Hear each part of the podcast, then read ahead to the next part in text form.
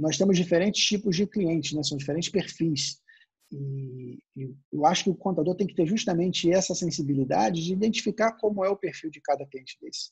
Por isso que a, a analogia do contador com o médico das empresas, eu acho que é muito própria, porque o médico não, não adianta ele diagnosticar só um remédio e vai curar todas as doenças. Não.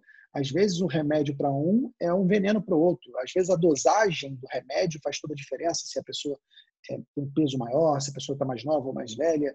Então, assim, temos que ter esse atendimento customizado, pelo menos no que tange quando você quer fazer serviço consultivo, serviço de educação, de orientação.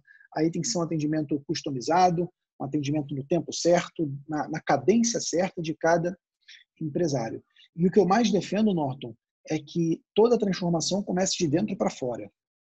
Antes de você querer, por exemplo, eu falo lá no PFCC, antes de você querer fazer BPO financeiro para o seu cliente, você tem que ter controle financeiro do seu negócio contábil. Você tem que ser o primeiro cliente do seu BPO financeiro. Antes de você querer fazer consultoria estratégica para o seu cliente, você tem que ter um planejamento estratégico. Tanto é que lá no PFCC eu abro o meu planejamento estratégico e uso ele como base para o contador criar o planejamento estratégico dele, para depois fazer dos clientes.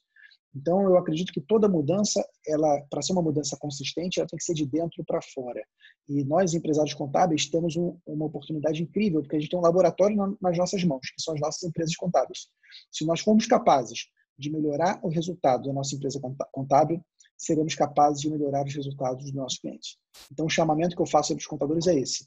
Torne-se um gestor melhor, um empreendedor contábil melhor, porque assim você vai poder ajudar os seus clientes.